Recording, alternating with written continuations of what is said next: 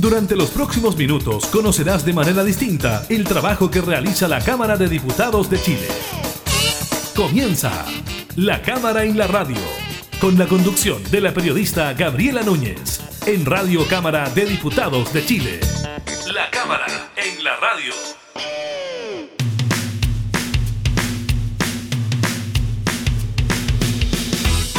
Hola, ¿qué tal? ¿Cómo están? Bienvenidas y bienvenidos a un nuevo programa de la Cámara en la Radio. Estaremos junto a ustedes, como siempre, entregándoles información legislativa, temas de actualidad. En esta oportunidad estaremos conversando con el segundo vicepresidente de la Cámara, el diputado Rodrigo González, sobre la reunión eh, que sostuvo la mesa de la corporación con Elisa Loncón para el funcionamiento de la Convención Constituyente. Les contamos además sobre la baja más importante registrada en la positividad de casos COVID-19 desde el inicio de la pandemia en Chile, también del alza en las expectativas económicas para el país y de los alcances del último debate del bloque Apruebo Dignidad de cara a las primarias presidenciales de este 18 de julio.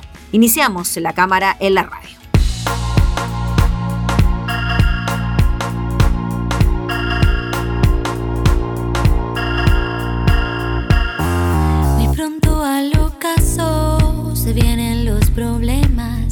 Se viene todo encima. Mirando desde afuera, veo todo empañado, siento todo nublado.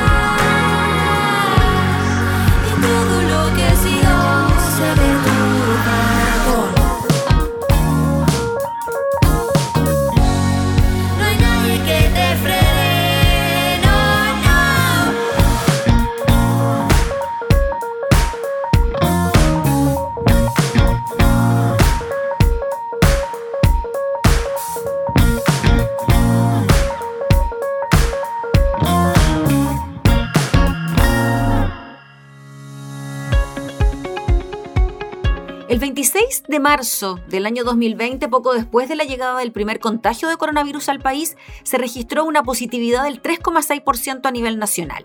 Si bien en aquel entonces no había la misma cantidad de exámenes PCR como ahora, aquel porcentaje no estaba tan bajo. Esto hasta los últimos días, cuando el Ministerio de Salud informó de un 3,4% de positividad en el territorio, la segunda más baja en los 16 meses que van de la emergencia sanitaria. En esa línea, el ministro de Salud, Enrique París, dijo que todas las regiones disminuyeron sus casos nuevos en la última semana, mientras que los casos nuevos confirmados a nivel nacional experimentaron una baja del 22% en los últimos siete días y de un 43% en dos semanas. Las regiones que más disminuyeron sus casos en siete días fueron Maule con un 33%, Antofagasta con un 37% y Magallanes, que logró disminuir esta cifra en un 50%, lo que da cuenta del esfuerzo que ha hecho la población por cuidarse, dijo el ministro París. Esfuerzo que se ve complementado con la alta adherencia al proceso de vacunación que hoy tiene a esa zona del extremo sur del país con un avance superior al 90%. Incluso la cifra de contagios diarios de coronavirus de este domingo, por ejemplo, fue menor al total de pacientes hospitalizados en unidades de cuidados intensivos.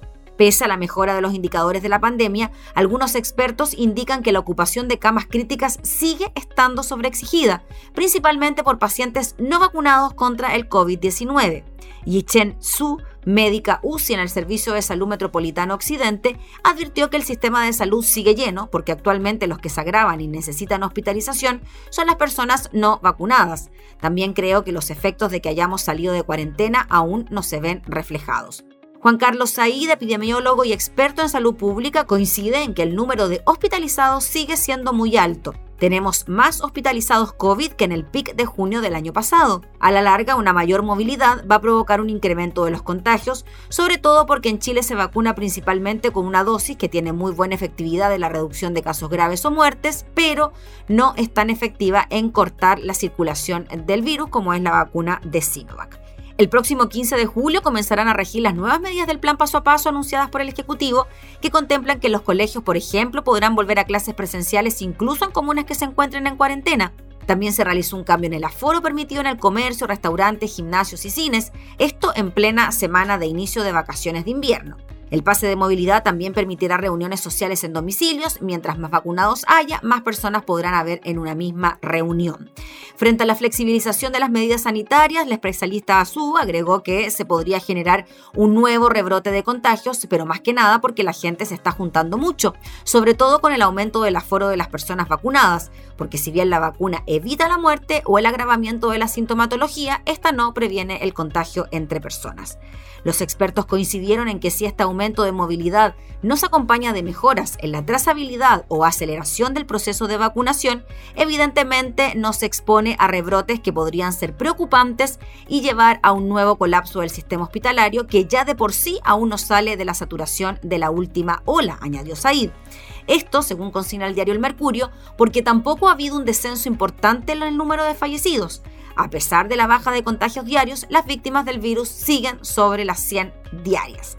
La situación que enfrenta Chile hoy es poder consolidar la tendencia a la baja y que incrementos de la movilidad no estén acompañados de cambios significativos en la trazabilidad o vacunación que nos lleven nuevamente a una cuarta ola, que termine siendo muy grave en hospitalizados y contagios, concluyó Said.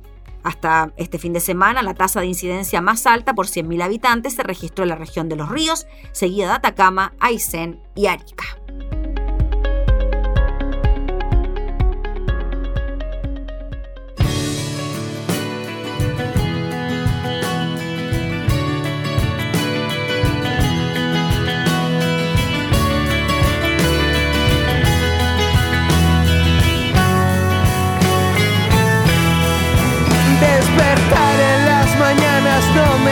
Demasiado bien. Mirar por la ventana, ver el cielo oscurecer, pasearme por la calle, que la gente pueda ver. La montaña de tristezas que dejaste amanecer.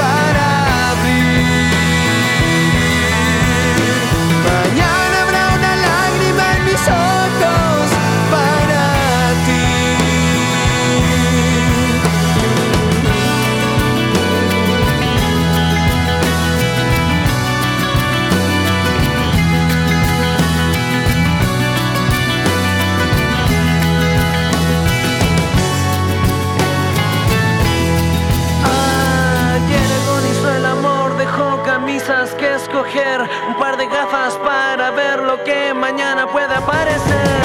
Ayer agonizó el amor, la muerte no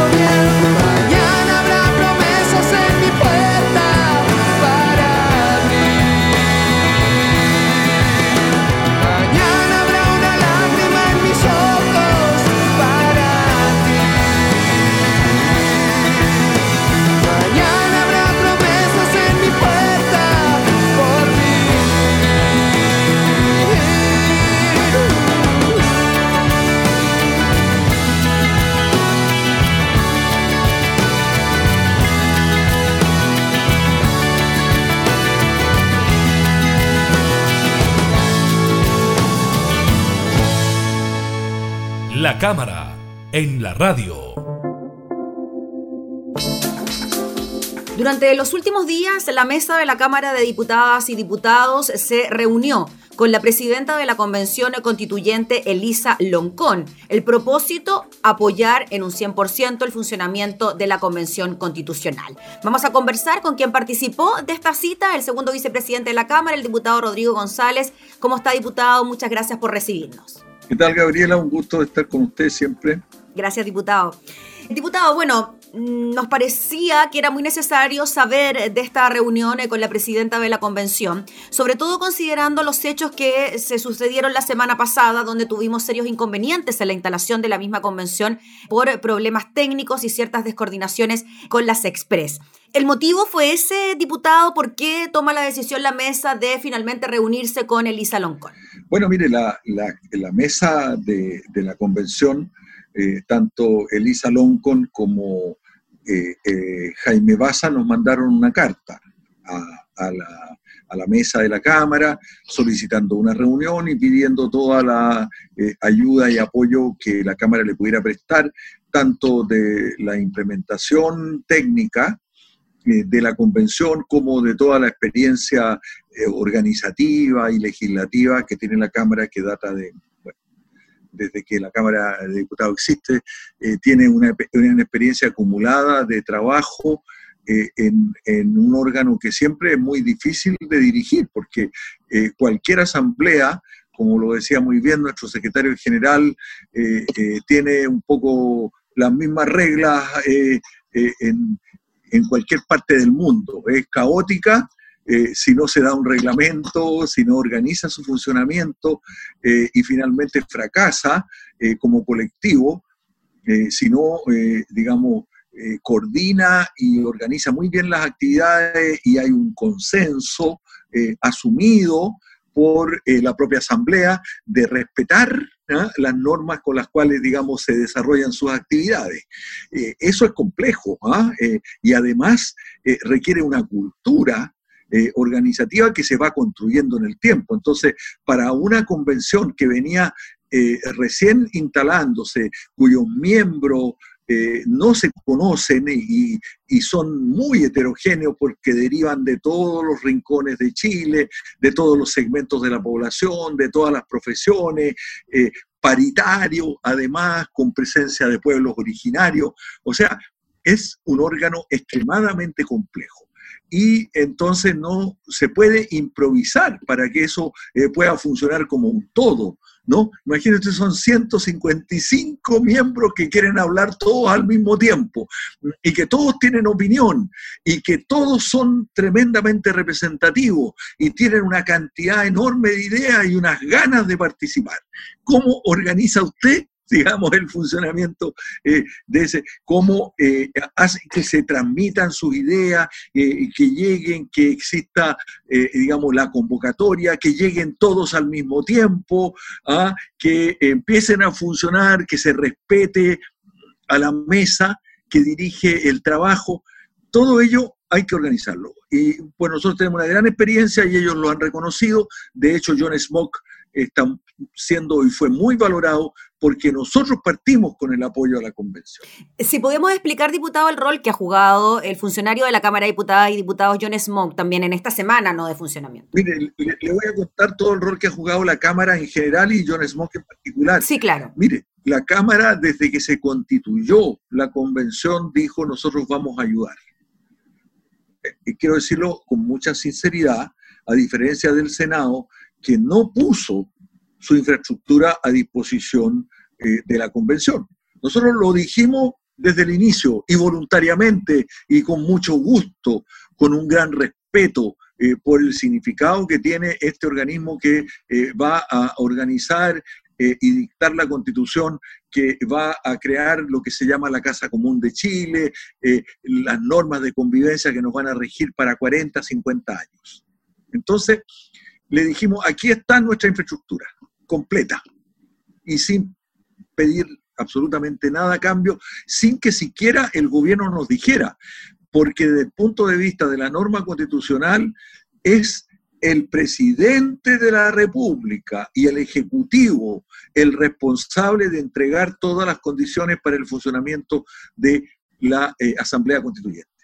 El presidente de la República, el mismo, en forma, digamos, eh, eh, en forma personal, así lo dice la Constitución. O sea, si eso no funciona, el responsable va a ser el presidente, ningún ministro, el presidente él personalmente.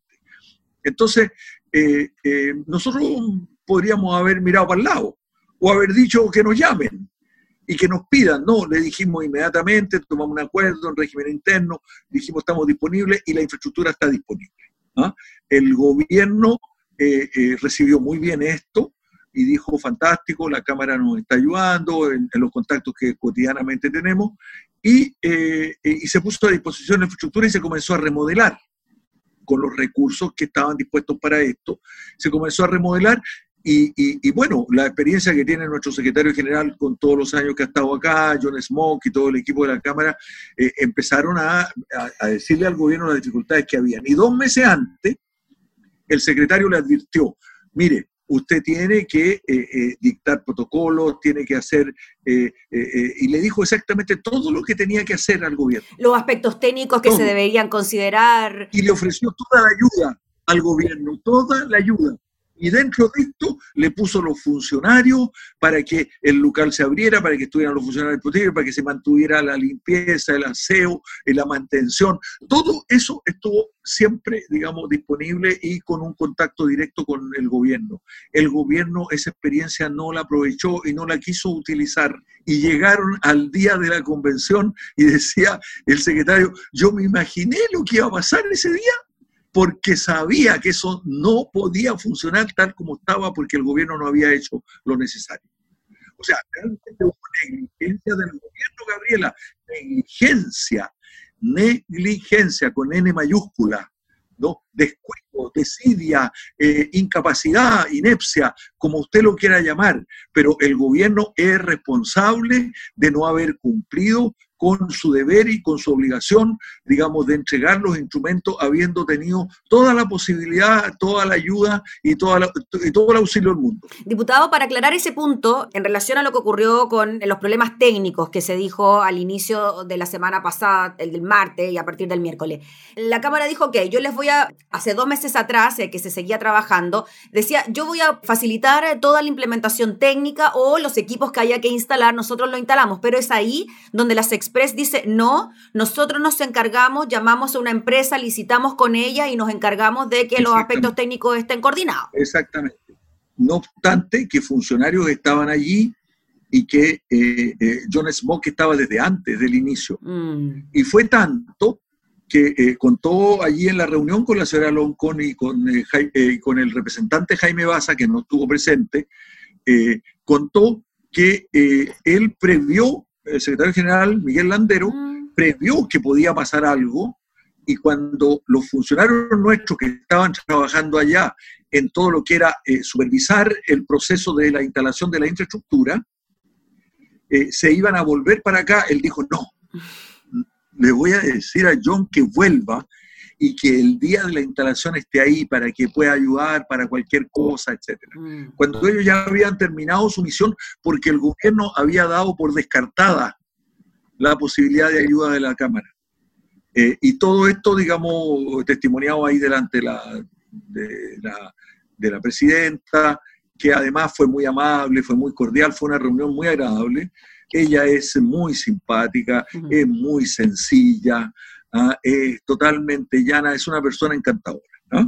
Entonces, eh, eso es lo que ocurrió y, francamente John Smoke fue el pilar ese día para que muchas cosas que, digamos, pudieron haber, no, no, no, mire, eh, se le dieron todas las claves eh, y se organizó junto con el equipo de la Cámara la forma de la primera elección ¿ah? de la mesa. Y por eso resultó la primera elección de la mesa, porque eso estaba preparado. Hasta los papelitos que se iban a poner, las menciones, cómo se iba a poner el papelito de cada, mm. eh, y la mención y la presentación eh, personal, individual de cada uno de los constituyentes. Diputado, y la reunión fue el viernes. ¿Qué fue lo que se logró coordinar entonces en esta reunión? ¿Qué va a pasar de ahora en adelante con el trabajo de la convención? Bueno, se dijo que ahora teníamos que tener un contacto directo y que la ayuda de la Cámara iba a ser independiente de lo que, de lo que el gobierno eh, dijera. El gobierno tiene que seguir cumpliendo su función. Eh, eh, lamentablemente, gravísimo error, que creo que fue un error de todos, del legislativo, de la propia convención, de todos, de, del proceso legislativo, no se le dio un centro de costos a la convención. La convención no tiene personalidad jurídica para poder recibir recursos para administrar. Mm. O sea, no es un ente que puede administrar. Se le entregó toda la administración a un ente externo y eso se le, eh, se, le, se, le, se designó al presidente de la República y el presidente de la República lo puso en, en la eh, Secretaría General de la Presidencia. Y por lo mismo, ¿es el ministro Osa, diputado González, el responsable político de lo que ocurrió? La bancada del Partido Comunista, junto a otras fuerzas políticas, están impulsando una acusación constitucional en contra del ministro Osa. Bueno, justamente porque él es el responsable. Ahora, eh, el gobierno ha dicho no, pero porque no funcione, eh, un día, de un día para otro, ya entregamos alguna solución, la convención empezó a funcionar al día siguiente. Eh, bueno, esa responsabilidad tendrá que eh, fijarla eh, la propia Cámara si es que se hace esa acusación constitucional. la Cámara tendrá que ser el órgano que evalúe si hay o no responsabilidad política y constitucional. Pero el mandato, no cabe duda que es un mandato constitucional y este mandato constitucional no se cumplió. Diputado González, y mm, de ahora en adelante, para el funcionamiento de la convención, sabemos que ya algunos aspectos técnicos se han ido solucionando en el camino, ¿no? En el transcurso de la semana pasada ya se pudieron establecer las salas en las que se va a sesionar los constituyentes que van a estar en cada sala. Entiendo que ya se avanzó en los computadores por pupitre, el reconocimiento, etcétera. La Cámara y los funcionarios de la Cámara van a seguir prestando apoyo técnico, logístico, humano para el desarrollo de la convención vamos a seguir eh, prestando, sobre todo en todo el aspecto reglamentario. Mm. Eh, se habló de tres reglamentos que ya digamos, están solicitados y están acordados y dos reglamentos que están pendientes. ¿no? De, ellos, el más importante es el reglamento de funcionamiento de la Cámara, que todavía eh, no ha sido definitivamente acordado pues, de, la, de la convención, que tiene que soberanamente la propia convención darse y, eh, eh, y después habrá un reglamento y una, una, comisión de participación ciudadana, que es también fundamental para que eh, la convención esté presente a lo largo de todo el país, la gente pueda participar, pueda ver las reuniones del plenario, pero también pueda ver y asistir a las reuniones de comisiones, como ocurre acá. Fíjese que nosotros tenemos un, un, funcionamiento bastante más perfeccionado porque nosotros tenemos actas actas directas de todas las comisiones, ¿ah? actas que van saliendo casi al día siguiente. ¿no? Incluso se contó ahí en la reunión, mire, es tanto el atochamiento de las actas que a veces nos demoramos una semana y están un poco atrasadas. Mm. Pero el Senado no tiene eso, el Senado solamente tiene actas de las reuniones del plenario, de la, de la sala, pero no de las comisiones. Nosotros tenemos todas las comisiones que pueden ser transmitidas directamente en vivo para que la gente presencie eh, completamente el funcionamiento íntegro desde que parte una comisión hasta que termina su, su sesión. ¿Y eso también lo podría tener la convención, diputado? Todo eso es una tremenda experiencia acumulada.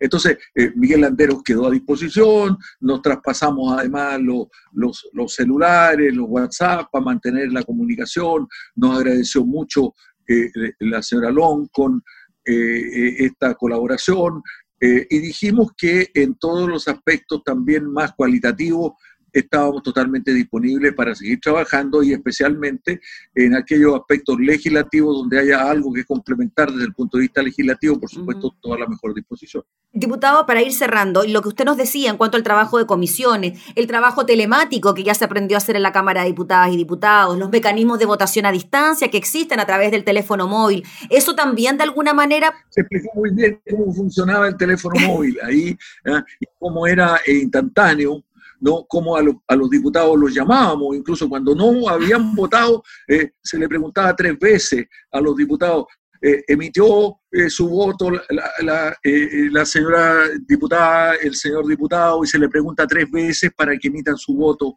¿no? con mucho respeto, porque fíjese usted que esa solemnidad que puede parecer majadera es fundamental, porque el voto de un diputado o el voto de un constituyente es algo sagrado y expresión de la soberanía popular. ¿Y eso se va a imitar, diputado, finalmente, este mecanismo de trabajo implementado en la Cámara? Bueno, ellos, ellos van a, eh, eh, eh, se puso a disposición el software ¿ah? que tenemos para las votaciones remotas y seguramente va a ser utilizado, ¿no? Ese software se le iba a enviar inmediatamente, digamos, al, al, a la convención eh, y bueno, eh, eh, ellos van a determinar lo que finalmente, digamos, ejecuten o no ejecuten.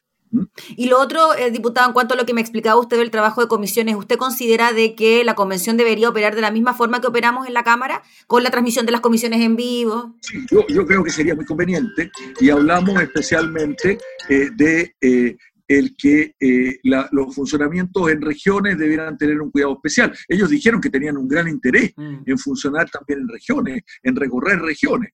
Claro, le dijeron, bueno, ¿cómo va a hacer usted una asamblea en regiones? Mm. ¿Ah? Eh, eso no es, no, es, pero bueno, por lo menos las comisiones y cómo se transmite el trabajo de las comisiones. Todo eso van a tener que ir ellos regulándolo, eh, incorporarlo en el reglamento y, e implementar Ahora, es más difícil para ellos porque eh, acá hay una infraestructura de muchos años y hay, eh, hay definitivamente más recursos. Sí, el gobierno fue muy mezquino con la, con la convención, como ha sido mezquino con, con todo el país, digamos, en el, en, en el apoyo eh, a, la sociedad en la pandemia, todo lo que hemos tenido que hacer para que haya retiro de las AFP, para que lleguemos finalmente a un IFE universal. costó un año, un año y medio que el gobierno entendiera eso. ¿Ah? Y todavía el IFE universal no es la renta básica universal que planteamos eh, dentro de la oposición al gobierno, todavía le falta mucho. Por eso todo este lío, por ejemplo, ah, los feriantes que se iban a inscribir, que el, que el Servicio de Impuestos Internos demora, que el Servicio de Impuestos Internos da un plazo más, eh, que, le, que mezquinan el plazo para que los feriantes puedan recibir su bono y puedan inscribirse. En fin, eh, todos los enredos de implementación y las letras chicas eh, de eh, la legislación que nosotros vamos dictando y el gobierno que se toma atribuciones para interpretar esta legislación sin a veces tenerla o sin interpretarla ampliamente con buena disposición para que todo se haga, todo eso ha sido una funcia y un problema, digamos, de todo este tiempo. Muy bien, pues diputado Rodrigo González, le agradecemos enormemente por el eh, contacto, por hablarnos de este tema tan importante, tan trascendental para el desarrollo, para la historia de nuestro país. Así que ahí quedando claro todos los aspectos en cuanto al apoyo que ha prestado la Cámara a la Convención. Muchas gracias, diputado, que esté muy bien. Muy bien, Gabriela. Un gusto saludarla. Gracias. Siempre, muy grato conversar contigo. ¿ah? Gracias, diputado, que esté muy bien. Era el segundo vicepresidente de la Cámara, el diputado Rodrigo González, hablando entonces sobre el apoyo prestado por la Cámara de Diputadas y Diputados a la Convención y a la reunión sostenida con su presidenta Elisa Loncón.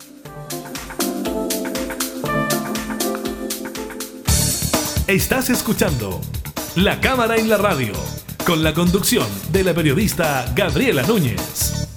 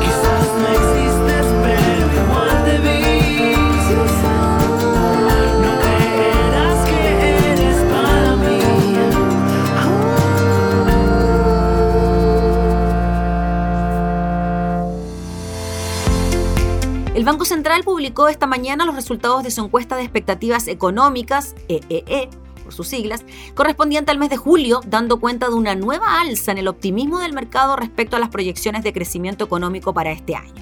Considerando la sorpresa que dio el indicador mensual de actividad económica IMASEC de mayo, al mostrar una expansión del 18,1%, los analistas consultados por el Instituto Emisor esperan que el Producto Interno Bruto de 2021 registre un alza de 8 puntos, subiendo un punto porcentual la estimación expuesta en la pasada encuesta, donde se hablaba de un 8% de crecimiento. Se trata del octavo mes consecutivo en que la encuesta de expectativas económicas muestra una subida en las expectativas económicas para este año. Con todo, aún las proyecciones se encuentran por debajo de la apuesta del Banco Central, que espera que el año culmine con un crecimiento de entre el 8,5 y el 9,5%, según lo señalado en el último informe de política monetaria que se conoce como IPOM.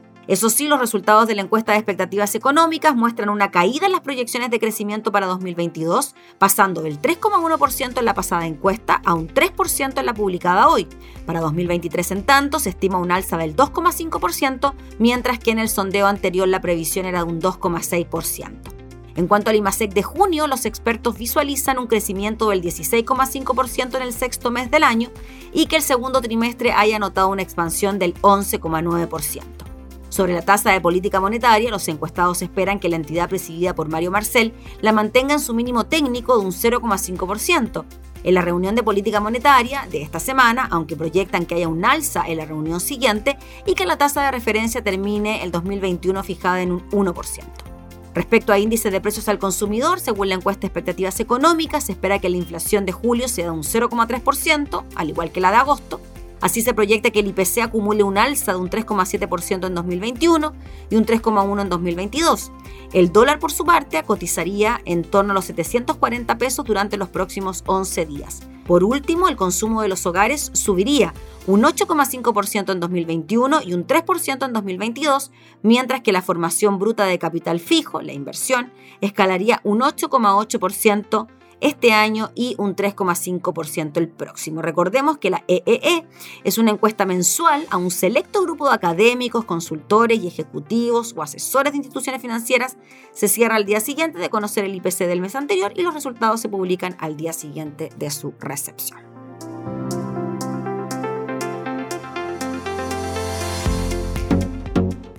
Me equivoqué.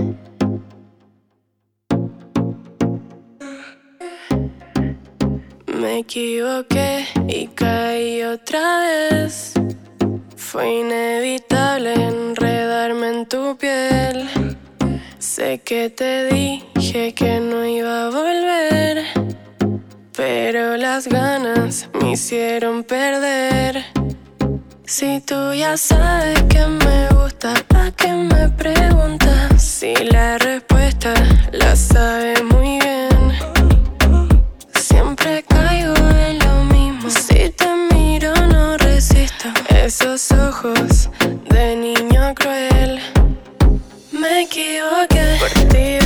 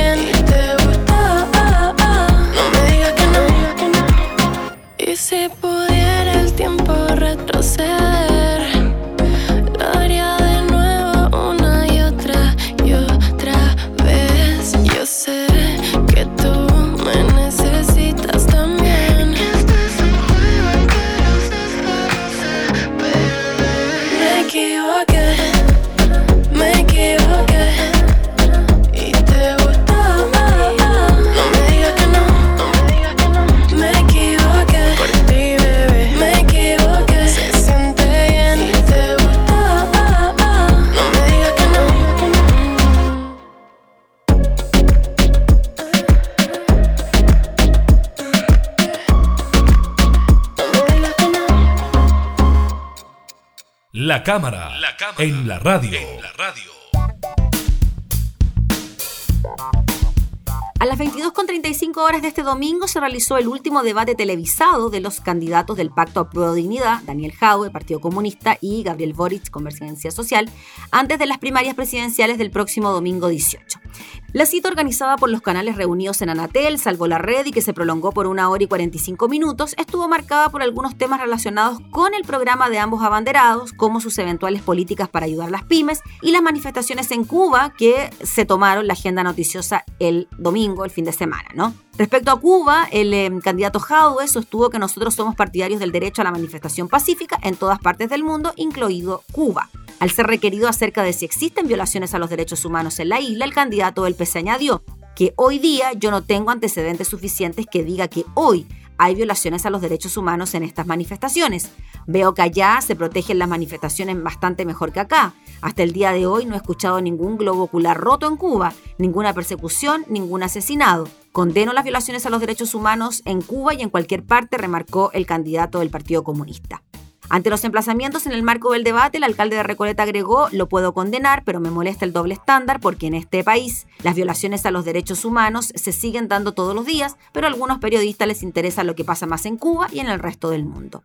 Al preguntarle si es que condena las violaciones a los derechos humanos en Cuba, Jado respondió que si se acreditan, por supuesto que las condeno. Ante la consulta de si ha habido violaciones a los derechos humanos en el régimen cubano, afirmó que por supuesto que sí. Gabriel Boric, en tanto, remarcó que solidariza con el pueblo cubano que hoy día se está manifestando en contra del gobierno. Tengo un solo estándar en materia de violaciones a los derechos humanos, son inaceptables, subrayó. El candidato del Frente Amplio indicó que en Cuba no se está respetando el derecho a la manifestación y que el llamado del mandatario Miguel Díaz Canel en contra de los manifestantes, desde mi punto de vista, es equivocado, dijo Gabriel Boric. Al ser consultado por un posible doble estándar de la izquierda chilena frente al tema, sostuvo que para la izquierda chilena ha sido difícil tener un solo estándar en las violaciones a los derechos humanos. Mientras que Gabriel Boric descartó que el exfrentista Mauricio Hernández Norambuena, conocido como el comandante Ramiro, quien participó en el asesinato de Jaime Guzmán, pueda ser considerado un preso político, Jadwe señaló que me abriría la posibilidad de indultarlo, al compararlo con acciones similares que beneficiaron a violadores a los derechos humanos en Chile. Jado indicó que se les dio muchas más posibilidades de inserción cuando llegó la democracia y no a aquellos que habían asumido la lucha armada como forma de autodefensa de nuestro país y por lo tanto ellos fueron excluidos y no hubo ninguna política ni de reconocimiento ni de reparación. Según consigna el portal de la Nación, por quien sí se inclinan a indultar a ambos candidatos es al también exfrentista Jorge Mateluna, condenado en 2014 a 16 años de cárcel por el asalto a una sucursal del Banco Santander y quien mantiene su inocencia desde entonces. Ante la consulta por la legalización de las drogas, Howe enfatizó estar dispuesto a legalizar ciertas drogas duras, como cocaína, aspecto mencionado con anterioridad, pero incluso con una extensión a la pasta base en un eventual gobierno suyo, señalando que lo haría en una fase posterior y con una entrega regulada para los adictos desde el aparato del Estado, de tal manera de poder anticipar al consumidor conflictivo. Tras esto y las críticas que recibió en redes sociales por la propuesta, el candidato tomó su cuenta de Twitter para aclarar y profundizar sus dichos, asegurando que la pasta base no está considerada en su legalización. Sobre las drogas, no puse acento en que preguntaron tanto por cocaína como por pasta base, dijo, la verdad es que la segunda no está considerada la legalización escalonada porque más que una droga es un residuo que con la implementación de nuestro programa dejaría de existir, escribió el candidato. Eso fue parte ¿ah? de lo que se habló en este debate. La prueba dignidad entre Gabriel Boric y Daniel Jau, elecciones que se llevarán a cabo este domingo y también estamos a la espera de lo que pueda ocurrir este lunes con los candidatos de Chile Vamos, quienes también participarán en este debate organizado por Anatel.